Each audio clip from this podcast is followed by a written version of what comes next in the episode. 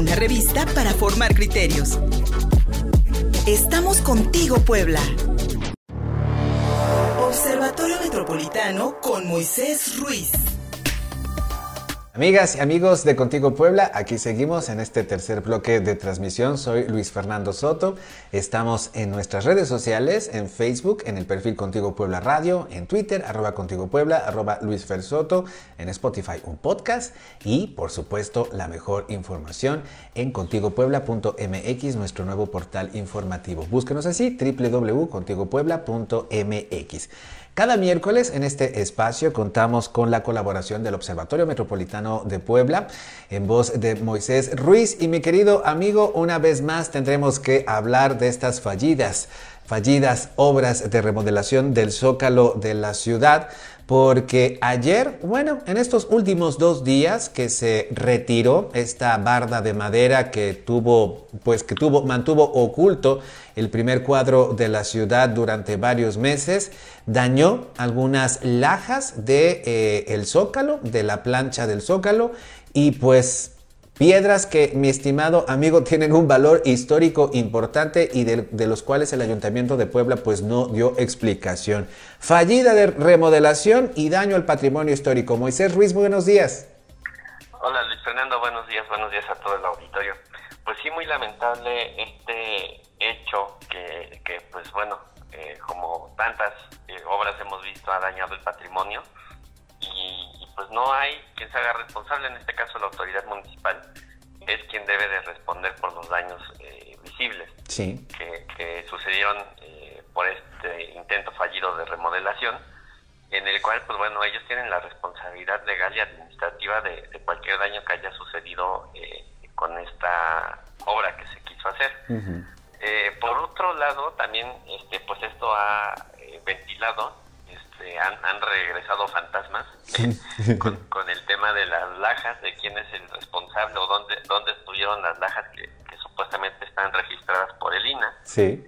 Y que bueno, este, viene a, otra vez a poner este eh, en polémica el resguardo de este material histórico, como bien señalaste, este, el cual eh, pues eh, administrativamente parece que está a cargo del sindicato de trabajadores del ayuntamiento en esta bodega o en este almacén que tienen ahí por la colonia La Margarita, en el cual este, pues ya se había denunciado, bueno, los vecinos eh, comentan que ya se había eh, eh, denunciado en redes sociales que personal de, de, esta, de este almacén pues vendía en redes sociales las lajas. Y, lo cual, pues, este, Luis Fernando, pues entre la risa y la tragedia, pues, este, pues a nosotros que nos preocupa el patrimonio nos deja con un amargo sabor de boca, porque pues parece tierra de nadie.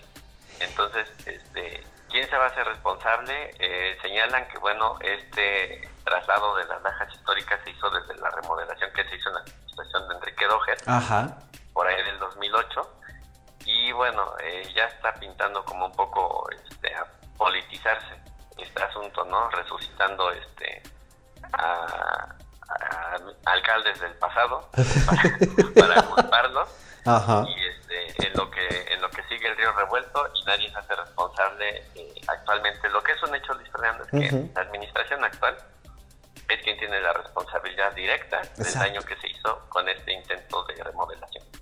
Porque, eh, eh, como bien dices, Moisés Ruiz, administraciones pasan, administraciones van, todas se enfocan en el zócalo, todas intervienen en el zócalo. Lamentablemente parece que no hay otra área de la ciudad más que el centro histórico. Y lamentablemente Podemos tener una historia, sin duda alguna, de abuso sobre el patrimonio histórico edificado en la ciudad por parte de las autoridades electas, pero lo que tenemos que discutir, como bien dices mi querido Moisés, es lo que pasó en estos últimos días después del retiro de la barda de madera. No solamente porque fue evidente a ojos vistos, vaya, a, ojos de, de todos los transeúntes y del público ahí presente, de cómo los trabajadores comenzaron a retirar algunas piedras dañadas para suplirlas. ¿Por qué? ¿O por qué otro material?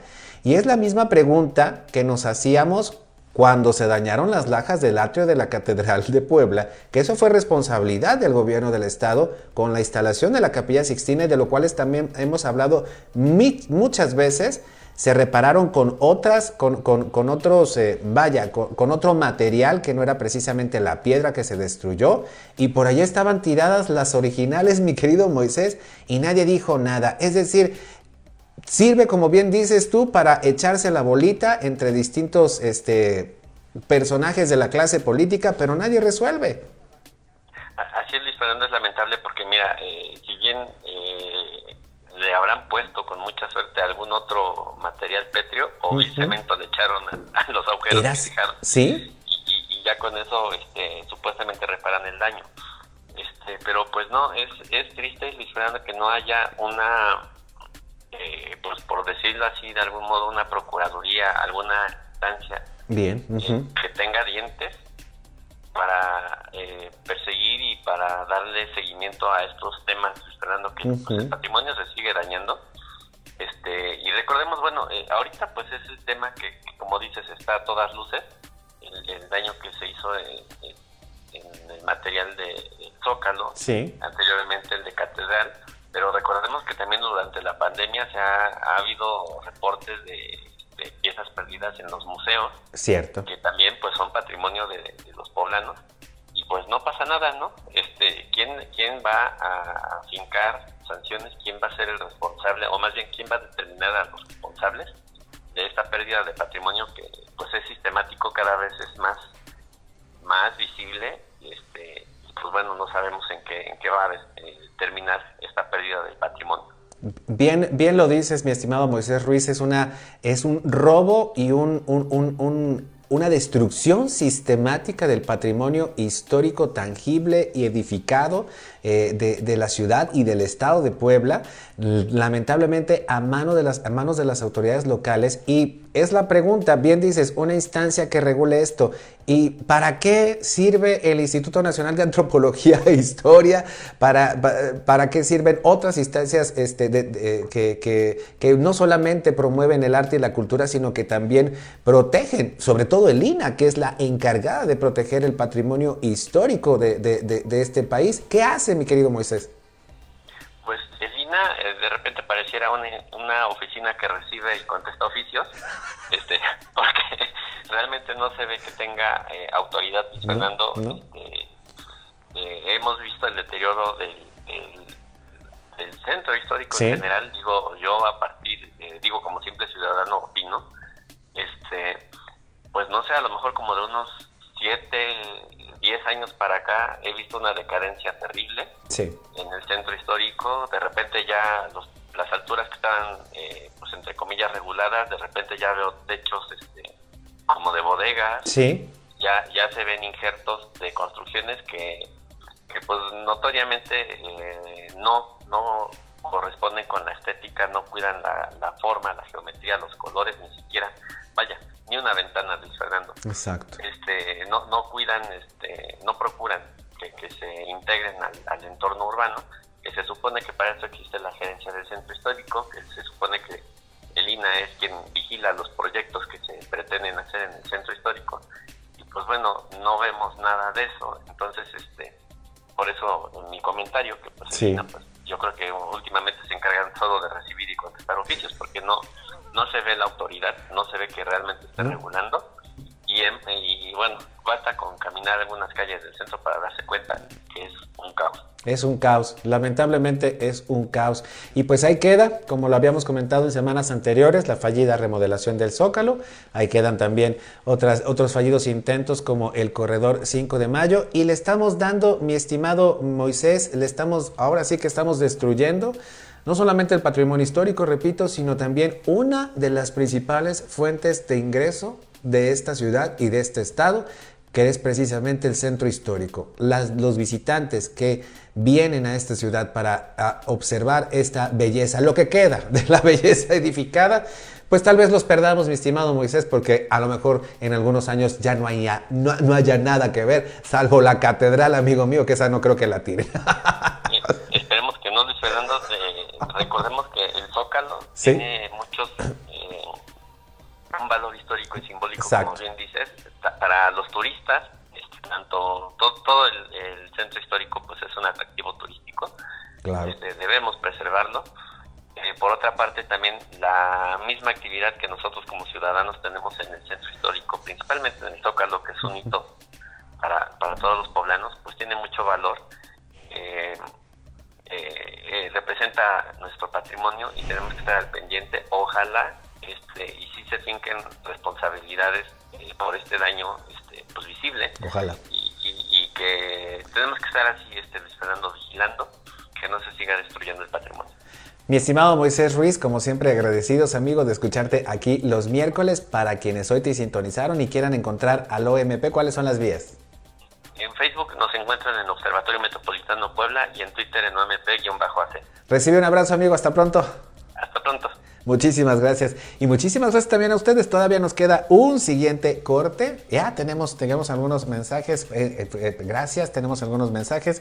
El Paloma Juárez, la fuente de los frailes, ¿dónde está? Ah, fíjate que la fuente de los frailes, el Paloma Juárez nos escribe a través de Facebook. Tiene su historia, porque platiqué hace algún tiempo con, con el encargado, con el encargado de la constructora, con el dueño de la constructora en aquel entonces Luis Paredes Moctezuma, el exalcalde, el segundo alcalde panista que tuvo esta ciudad de Puebla, por ahí del año 2000, si mal no estoy, en ese periodo, 99-2003 o 2000-2003, por ahí, si mal no estoy, pues decidió construir el famoso, eh, el famoso paso a desnivel Juárez Cerdán, aquí en la avenida Juárez y el, el, el Boulevard Atlisco.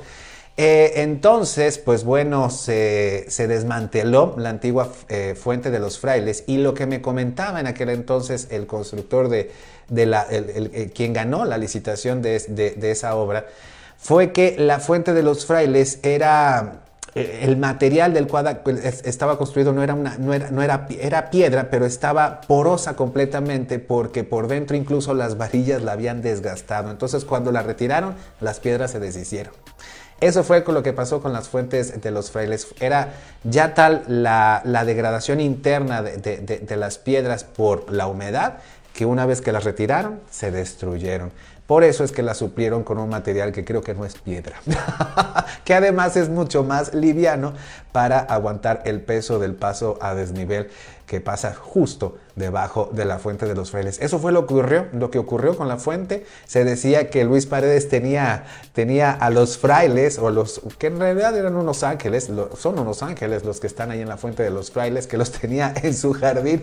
Pero no, no es cierto, no es cierto. En realidad las piedras se deshicieron por el desgaste y por la misma construcción de la fuente de los frailes, que le hicieron con algunas varillas y algunos tubos que terminaron por eh, corroer la piedra por dentro. Eso es lo que sabemos, mi estimado El Paloma, y pues a final de cuentas estas leyendas urbanas seguirán en esta capital poblana. Pero eso lo platiqué con el constructor de la obra hace ya varios años. Vamos, nos vamos a hacer una pausa porque tenemos un último bloque. Restamos contigo Puebla Radio a través de nuestras redes sociales. Síguenos en Facebook y en Twitter. Contigo, Puebla.